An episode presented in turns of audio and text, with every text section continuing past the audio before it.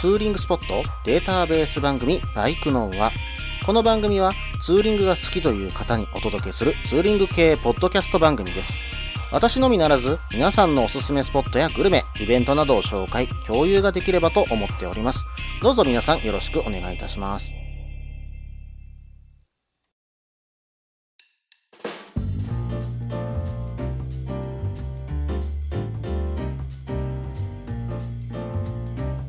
はい、始まりました。バイクの王はスペシャル第4回となります。今回はね、100回記念スペシャルパート1ということで、えー今回放送させていただきます。今回もゲストはフリースタイルアップライドでおなじみ、けんやさんです。それではお聞きください。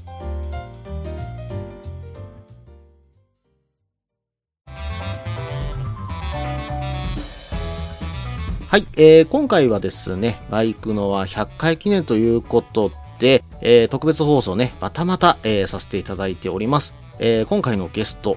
も実は、けんやさんです。よろしくお願いします。はい、またまた来てしまいました。 けんやでございます。よろしくお願いいたします。よろしくお願いします。はいまあ本当に最多出演ということでね、えー何度 もあの出演をお願いして申し訳ないんですけどいも。やいや、こちらこそありがとうございます。で、えーせっかく、えっ、と、100回記念ということで、はい、おめでとうございます。ありがとうございます。はい、我々の乗っている、せっかくなんでね、我々の乗っているバイクについて、まあ普段ね、たまにツーリング行きますもんね。あ行きますね、お二人で。うんはい、で、そういう2人で行った時に、結構私同じペースで走れるなとか、はい、はい。うん、なんかツーリングしてても自分も楽だなと思うことはあったんですが、うんただいかんせん2人のバイクの形が違うとああ、違いますね。アドベンチャーですけどねケンヤさんの V ストローム650ということではい。で私の方は忍者650ということでどちらかというとツアラなんですよはい、はい、はい、はい。でせっかくなんで2人のバイクを比べてはい。どっちが旅に向いているのかなとおお。対決をしてみようじゃないかとはい、はい、はい。うん、いうことで、まあ、どっちのバイクも、まあ、いいところ、悪いところっていうのもあると思うので、はいその内容からどっちがいいのかっていうのを構図つけようと。おお、これは何ですかあの、敵はい味方を作ったりしないですか、大丈夫 ですか大丈夫ですかうん、多分大丈夫だと思うんですけど ね。はい。はい。ということでね、えー話していこうと思います。はい。はい。で、えーまずは、アドベンチャーですけども、はいケンヤさん、アドベンチャーってどういったバイクですかねまあアドベンチャーっていうと結構ねその、まあ、最近できた言葉じゃないですかアドベンチャーっていうのがそうですね。昔で言うとほら、えー、とデュアルパーパスとか、うん。うん、そういう言葉で使われてたんですけど最近はこのなんかあの BMW ですね、うん。えー R1250 とか1200が出てから、まあ、アドベンチャーっていう言葉が使われるようになったんですけれど、はい。まあ、具体的に言うとそうですね今すごいあのなんていうんですかそのアドベンチャーの定義も広いんですけど、はい。まあ割とこうオールマイティもともとのうん派生っていうのがオフロードも走れるバイクっうんうんてうんういん。う感じじゃないですか、あのアフリカツインとかねう。うんんまあ言ったら、あれですね、オフロードをベースにアクロ走行をすることを前提にしてて、そうですオねフロードの成功性能、オンロードでの走行性能も追求したバイクそうということですね言ったことですよね。それがどんどんどんどんこうちょっとオンロード寄りになってきたりして、まうあんそ、のアフリカツインとか、まあ、V ストロームも含めて、うんまあえーアドベンチャーっていう、んまあ、ジャンルになるのかなっていうふうには思ってるんですけどまあそうですよね。こういったアドベンチャーの中でも、本当にオフロードの強い、まあ車で言ったらパジェロみたいなね、そうですねあとはジ,、えージムニーか、そういったようなバイクもあれば、SUV 的な、ハリアーとかね、あそうですね。はい、そうそういうものも入ってくるっていう感じですよねそうですよね。今おっしゃったその車でいう SUV っていう分,、うん分野が、まあ、バイクに当たるアドベンチャーになるのかなって思うんですけどはい。で、ちなみにツアラーですよね。そしたらはいはい。対してツアラーは、はい、まあ、ツーリング目的のバイクであるうん、ということですよね。ただ、そのツーリングの中でも、どちらかというと、高速とかの長距離走行をツーリングするイメージ。うんうん。そういったイメージの、まあ、バイクかなと。うんあとは、カールついて、安定性とか防風性に優れてると。うん言ったようなところで、うんまあでもこれアドベンチャーのね、例えばケンヤさんの V ストロームにしても、うん、あのーどちらかというと防風性能というのはかなり強いと思うので、うんこういったところも実は似たり寄ったりなんですよね。はいそそうですねで、似たり寄ったりだけども、見た目がまあ全然違うとうん違いますね言ったようなところもあると思います。はいはい。で、その中で、うんまあ、アドベンチャー、ツアラー、これの、まず、デメリットというか、悪いところからお話してみましょうか。あー悪い方を先にえはいはいはいーあの、グッドスピードさん方式です。ああなるほどねはい。あの、悪いところを先に伝えて、いいところをお話しすれば、いいところだけが後に頭に残ると。綺麗に終わるということですね綺麗に終わるということで す。わはかい。り わかりました、もうママパクリします。はい。はい。ということで、僕から言っていいですかはい。アドベンチャーの悪いところっていうのがですね、まあ、一番最初に悪いところで思い浮かんだのがはい。足つきが悪いっていうところなんですよ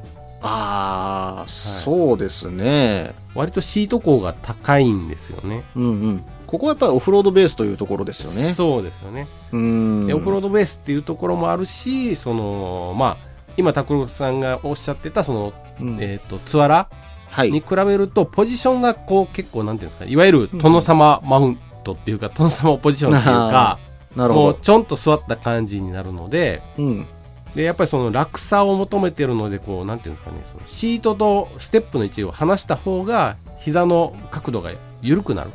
あー、なるほど。はい。膝を曲げてるとやっぱりどうしても人間こうしんどくなってくるんで、うんやっぱそのシート高とシートの高さとステップを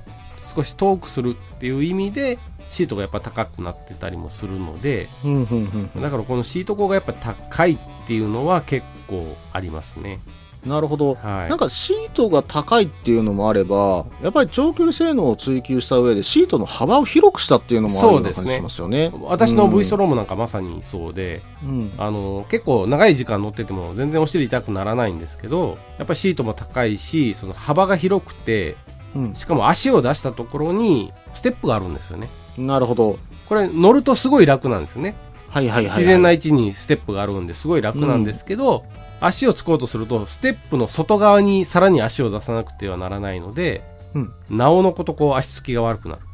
るなるほどね。これは結構なデメリットだとは思ってますねなるほど。足がまっすぐ降りたところにステップがつくんですもんね。そうですねああ、なるほど。あとはですね、うん。えーっとちょっと華やかさがないっていうところですねあ、そうですか、はいなるほど。やっぱそらバイクってほら香りがやっぱりこうフルカウルとかついてる方がやっぱりうんほら綺麗じゃないですか、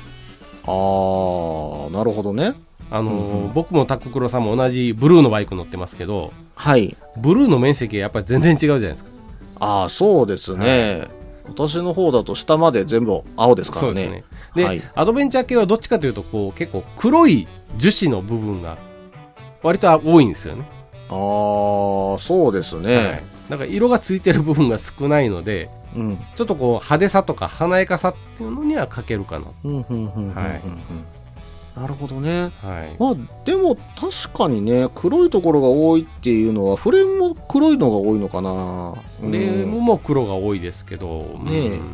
落ち着いた感じはするっていうイメージはありますけどね。そうそうですね、うんいい言い方すると今あの、うんあの落ち着いた感じがするんですけど、はい悪い言い方するとちょっとおっさん臭いっていうね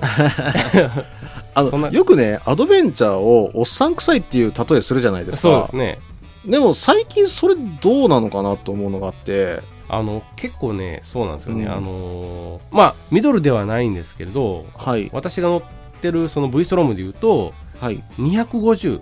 うんうん、が今今あるんですけどはい。あれは全然おっさん臭さを感じないんですよねそうですね、あの丸めの V ストロームは、うん、全然感じないですね。たはだい。今結構ほらあの250とか小排気量もそういうバイクが増えてきたりとかして、うんだうんから割とあのおっさん臭くないアドベンチャーも増えてるのかなとは思ってまなするほどはい、あーでも確かにデザインはかなり良くなりましたよね。なって例えまばすアフリカツインとかにしてもね、はい、すごくなんだろう洗練されたデザインというか、そうですね近代的なデザインですよおっね。さん臭さは少ないですよねはいねえ、まあ、乗ってる人はおっさんが多いですけど、はそうですねはい、い。 なるほど。デメリットとして、デメリットっていいじゃじゃないな。まあ悪いえー悪いところですね悪い方向としてはそういうイメージでそすんかなね。それぐらいですねはい、はいちなみに、じゃあ私の方からツアラーの、うん、まあ悪いところというか、デメリットみたいなところをお話しすると、うんやっぱりね、アドベンチャーほど姿勢がそんなに、あうの、ん良くないというか、辛いポジションが多い気がします。うんうんうんはい。まあ私の、えっ、と、忍者650に関しては、それはそこまででもないんですね。うんうん。あの、結構、ノーマルシートだと、背が立ってる状態になるんですけど、うん。はやぶさとかね、そうですね。うん、GGR の GGR 1400とか見ると、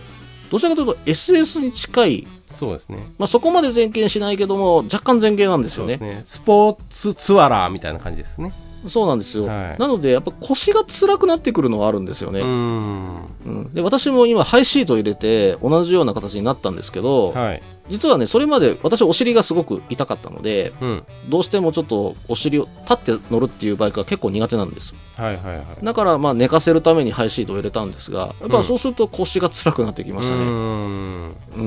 ん。これはでも辛いけど乗りやすくはなりました。あーこれはちょっとね、ツアラーとアドベンチャーと比べてツアラーの方が劣ってるとこなのかなというふうには思ったんです。うん。で、シート自体もちっちゃいですからね。ああ、確かにそうですね。はい。で、まあシートに関してはアドベンチャーかななんていうふうに思いつつも、うん。まあ他の、えー点で悪いところかなと思うところとしては、うん。えっ、と、アドベンチャーと比べてやっぱり違うと思っているのが、うん足の膝。うん膝がね、曲げて、やっぱ乗ってる状態になってるんで、ああ、ささっきの僕の話と一緒ですね。はい。そうなんですよ。要はやっぱり伸ばしてないとしんどいじゃないですか。うん。うん。ところがやっぱちょっと曲げて乗ってる状態のバイクが多い。うんそのイメージは強いです。そうすると私結構膝に来るので、はい。うん、途中やっぱ足を伸ばしたりなんだりして、なんとかね、あのー乗ってる状態ではあるんですよね。あーあところであ足の状態はいかがですか、あ、はい。あの、私骨折しておりましたけど も、はい。うん、えーっとですね、これ、まあ、我々ね、あの、ソロ旅バイク祭りのね、あの、余韻も冷めやらぬ状態でこれ撮っておるんですが、はいまあ、なんとかね、えーソロ旅バイク祭りも持ちまして、足の方はなんとか大丈夫でございます。あー関西から静,、静岡まで無事走れましたか、 一緒に走ったじゃないです か。 そうですね帰り一緒ですよね、はい、一緒でした。はい。まあまあ、そういったところでうん長距離で走ってたんですけども、はいまあその中で、うん、あと辛かったといえば、やうん、っぱセパハンが多いんですよね。ああはいはいはいうん。まあ、セパハンをこう、アップハンに変える人も多いんですけど。ああいますねはいはいはい、うん。忍者650なんてね、前の前のモデルか。うんは、セパハンじゃなかったですからね。うんで、アップハン、アップなんだけどセパハン。そうですねアップアップなセパハンですよねはいだけど、やっぱりちょっと前傾的に乗乗るから、やっぱ長距離、これはしんどいんじゃないのかなと思うところはあります。はいやっ。ぱほらセパレートハンドルだとセパハンだとこう若干こう絞ってあるじゃないですかはい、絞ってありますね。うんうん。でやっぱりあのなんていうんですかねそのハンドルってこう絞ってあるっていうのは、なんていうんですかねこうタンクに近づいてはい。ハンドルがしてやるんですけど、はいそ。のバーハンドルって言われるやつとか、まあ、オフロードはと、特にそうなんですけどこう T の字っていうか、はいはいはいうん一直線の方がやっぱりこう楽さがあるんで、そうですね。うんその辺で考えるとやっぱりそのスポーツ性を取るとやっぱりセパハンの方がいいので、うん。タックグルさんのバイクで言うとほらセパハンで、ちょっとアップなセパハンで、まうんあ、スポーツ走行もできるけど、はい。ツーツーリングも、えー割と楽なようにっていうこのいうんその、なんていうんですかねこう間のいいところを取ってるっていうバイそクうでがすね。今ツアラー多いですよね。そうですよね。で、今、デメリットとして一つ、うんうーん、まあ、すごく抽象的なんですけど、思いついたことが一つ出てきました。はい。うん、すべてが中途半端なんです よ。うん、言い方悪いですけど、はあい。要は、まあ逆にいいとこ取りなんですよね。ーそうですよね。ううんん。うんなんですけど、言ってしまえば全部が中途半端。ううんん。で、エンジンはどちらかというとトルクフルな性能で、ピークパワー出ない。うん性能になってますし、うん、でかといってポジション的には SS ほどきつくないけどうんアドベンチャーほど楽でもないよ、うんうん、っていう状況ですし、まあ、荷物乗るバイクも中にはあります FJR だとかね、う。うんんまあ、あとは、まあ、FJR だか FJR、 FJR そうですね。はいまあ、みたいなね、えーうんバイクは、まあまあ、FJR みたいなバイクみたいに、あのーちゃんと荷物が乗るのあるんですけども意外とね荷物乗らないのも多いかもしれない。ああ確かに多いですね。さっき言ってた GGR の1400とか、はい、えー、ははやぶさもそうですよね。ううんん。乗らないですよね。乗らないんですよね。うんまあ、後付けすれば別なんですけど、ううんん。もうそう特に私みたいな忍者650うん、に関してはやっぱあまり乗らないですよね。そうですね。うん。なので、ただ、乗せようと思ったら乗せれるんですよ。うんうんうんうん。だから、なんだろう。微妙に本当に中途半端なんですよね。うーん何しても。ただ、何し、何でもできちゃううんイメージはあります。道下走っててもまあまあそこそこワインディングも楽しめるし、ううんん。かといって、あのーまあ、アクロというほどじゃないけど、国道ぐらいだったら全然走れるので、ううんんまあ、これは重いバイクじゃないっていうのもあるのかもしれないけども、うんほら前一緒に走った時にちょっとだけバイク変えたことがあったじゃないですかはいはい、ありました、ありました。 2人であの、うん僕がタクロさんのバイク乗って僕のバイクを、うんえータクロさんが乗るっていう、そうですね、深山行った時ですよね。そうですねうん。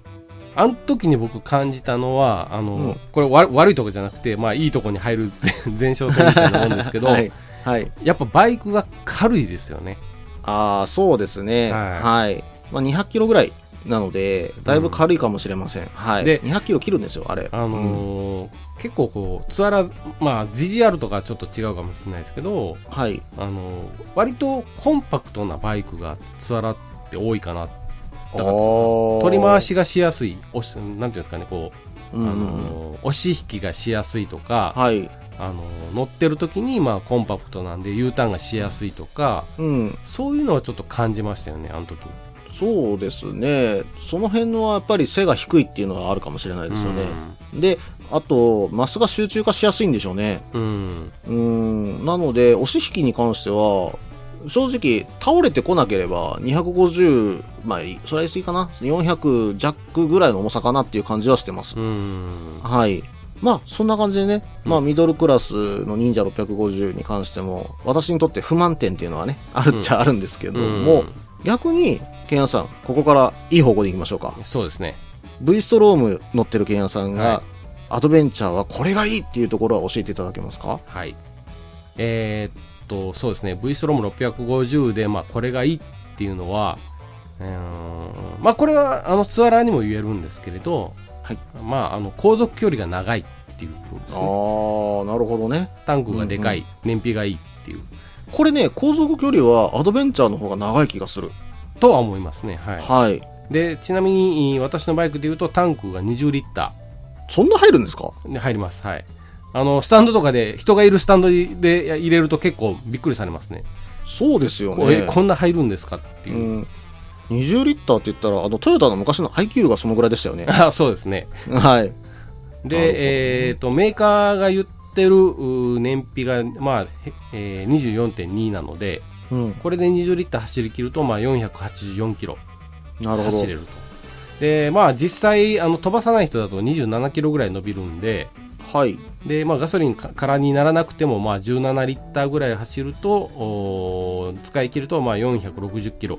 うんうんうんぐらいは走るので、まあ、約500キロ弱ぐらいは、まあ、ガソリンが持つと、なるほどね。うんうんうんうんここはまあ一ついいところと、はい。えーまあ言ったらこれあのツアラーと違うのはそのガタイがでかいので結構そうですよアドベンね。チャーかなり大きいですよね。だからタンクがでかくてもそんなに目立たないというかうんうんうんうんガタイでかいのがまあ前提って言っちゃ悪いですけど、うん。うんうん、なのでまあちょっとタンクが大きい分たくさん走れるうんうん。という部分と、えーもう一つがですね、うんえーこれはもうそのさっきの膝の部分とか、えーは殿様、えーポジションじゃないんですけれうど、ん。圧倒的に疲れない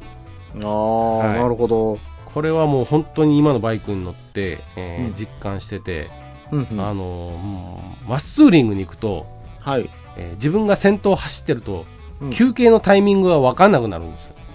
ああ、それね、うん。この間の帰り際にね、私とね、もう一人のリスナーさんである宗川さんがね、はい、ケンヤさん休憩取ってくれるかなって心配してたんです よ。はい。でも取っていただけたので、よかったんですけどあれはだからそうですね、はいじ自分ではもう、あのー100まあ、あれ100キロとか150キロ走るごとに休憩してたんですけどはい。自分のな自分がいつもしてるツーリングではもうああんなすぐに休憩取らないんですよああ、すぐなんですね。でそうなんですねあれはもうすぐっていう感じあーで、100, 100キロ、150キロがすぐなんですね。はい。だから、だすかげえなら本当にね、はいあのー疲れないんで、うんずーっと一定の速度で走ってれば、延々と走れる。すごいですね。それ V ストロームがすごい気がするなぁまあ、だからそうですね、アドベンチャーの中で何何車種かはこういう部分があるんじゃないかなと思うんですけど、なるほだからど。本当に僕はあの、ツイッターとかでも上げたことがあるんですけど、車、はい自分が乗ってる車より疲れないんですよ。ああ、なるほどね。はうんうんうんうんうん。からそこがすごいあの自分のバイクは、まあ、その V ストローム650ではいいかなっていうところとであと、まあ、アドベンチャー全体に言えることであれば、はいえーツアラにないところっていうと、うん。まあ、ちょっとしたダートなら走れる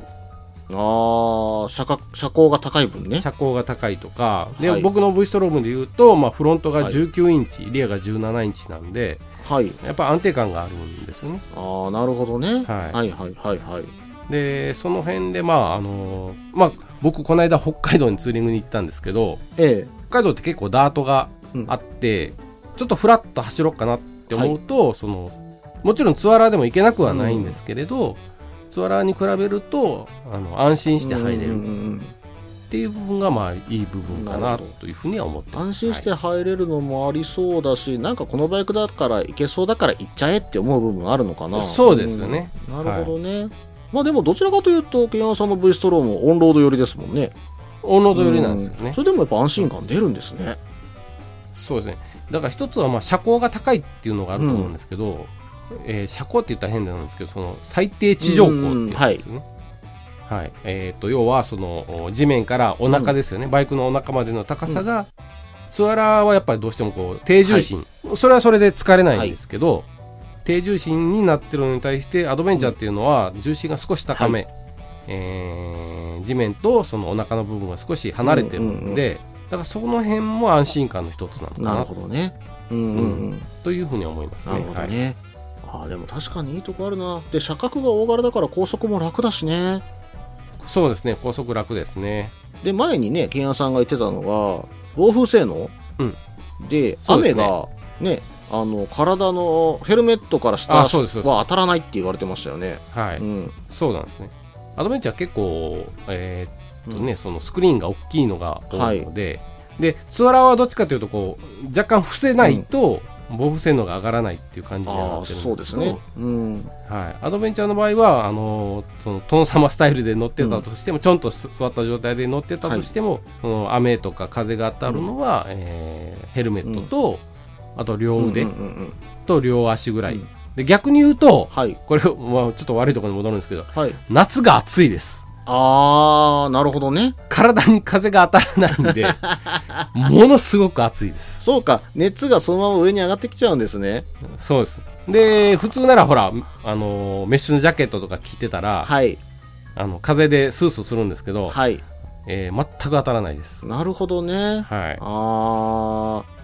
まあ確かにでもそのウィンドスクリーン自体で当たらないっていう場合はそのスクリーン自体を可変させる、ね、バイクもありますもんね。そうですね。んはい。なるほどね。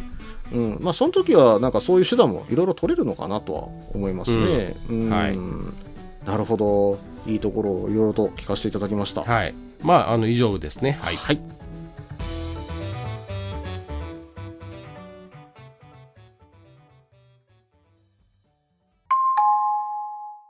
サーバーの都合上、ファイルを分割させていただきました。次回はこの続きからとなります。お楽しみに。落ち着いて聞いてくださいあなた EBR 症候群ですだって、だってお前ハヤボルトじゃんって。もう私、ビュエルっていうアメ車乗ってますけど、なんか、無理やりいいこと言おうと忙しいあなたに心のパーキング元バラエティラジオググッッドスピードこの番組は初心者には情報をベテランには懐かしさをバイクトークを楽しみながらバイクとライダーの社会的地位向上を目指すバイクバラエティ番組です